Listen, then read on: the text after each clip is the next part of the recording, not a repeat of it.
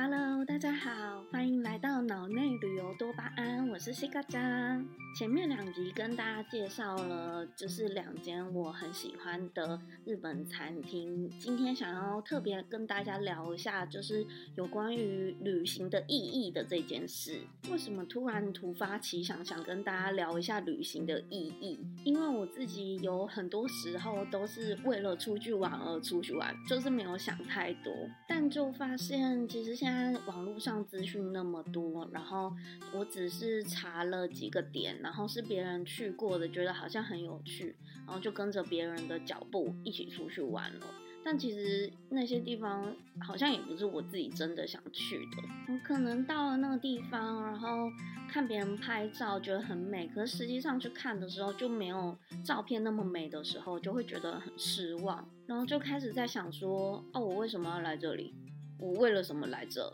这种感觉好像就有一点像路上其实没有下雨，但是你看到大家都把雨伞拿起来了，所以你也跟着把雨伞一起撑起来。可是实际上你把雨伞收起来的时候，才会发现啊，根本就没有雨啊！我之前在不知道哪里看过一句话，说旅行的意义就是从一个自己活腻的地方到另外一个。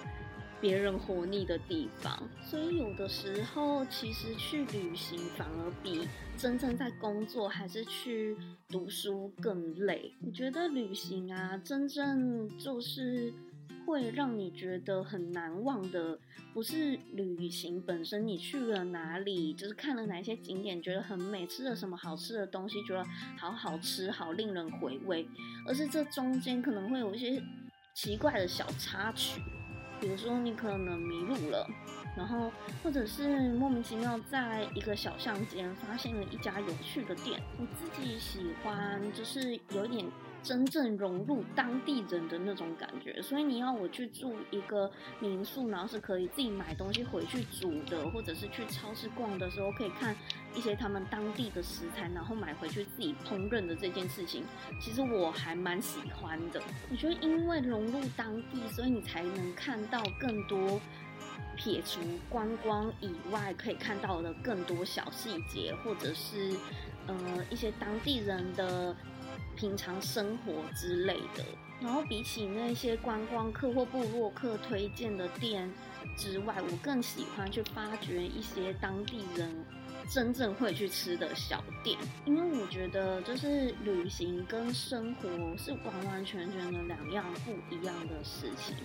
所以你要真正到一别人活腻的地方去生活，那才是真的旅行的意义吧。我之前其实很短暂的有去过韩国念书一段时间，在去念书之前呢，其实我在台湾非常非常喜欢吃韩国料理，觉得韩国料理好好吃啊，不管怎么吃就是觉得好吃。那当然去读书之前，我自己也去过韩国自由行好几次，就当然一刚开始也是会吃一些观光客介绍的店啊，比如说什么八色猪啊，还是江湖东的烤。肉店啊这一类的站着吃韩牛，但那时候去旅行的时候，花钱总是会比较大手大脚，就觉得好不容易来了，什么东西都要吃，再贵都没关系，所以只要好吃是 OK 的。我我们基本上不会在意价钱是多少钱。但是真正成为留学生，然后在那边开始生活之后，你就不会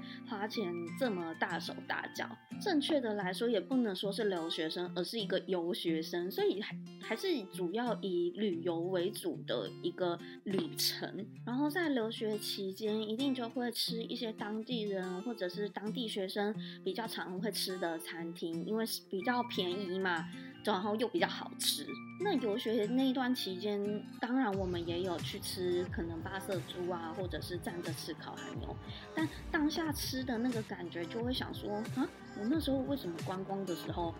来这边吃这种东西啊？其实不好吃哎，说真的，价钱也真的不是便宜，就是应该说就是给观光客吃的店，就是观光客炒起来的一些店，才发现原来就是旅游跟生活的心情是完完全全的不一样的两件事情。因为你去旅游的时候，你当然心情好，其实那个东西就算很稀松平常，没有到真的顶好吃，但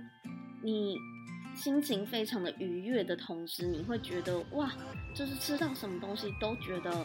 好美味，因为是来旅游的。但当生活的时候，你就是吃到一个非常普通的东西，可是价钱可能就略高的时候，你就不会特别觉得哦，这个东西必吃，或者是一定。要来韩国才能吃得到的味道，然后在这里穿插一件，就是我自己去韩国留学之前，就是发生了一些很好笑的事情。因为我妈其实有一点担心我，所以那个时候我去留学的时候，她前面去陪了我大概快一个礼拜的时间。美其名当然是说去陪我啦，但其实是她自己想要去韩国玩，然后于是就带着我们一家人，就我弟。然后还有我妈，还有我阿姨跟姨丈一起去了韩国，就是他们在韩国陪我去可能报道，然后到就是租房子去搬家这段时间，他们都是陪着我的阶段。但因为一刚开始我本来就没有打算要去那么久，所以我身上带的钱其实就足够我那那一段留学的生活花而已。我就想说，哦，钱花完了，反正。嗯，签证就是三个月就到期，那我就飞回台湾，然后之后再回韩国这样子。然后因为我妈呢，从小到大其实她就是处于一个公主的阶段，所以她去玩，她觉得我身上有钱，她一毛钱都没有换，也就是她身上完全没有任何的韩币，所有的韩币都是从我的留学基金里面出的，所以他们那七天的吃喝玩乐。其实都包含在我的那个留学基金里面，但其实那个时候我身上的留学基金并没有真的很多，所以我其实还蛮怕我在那边 会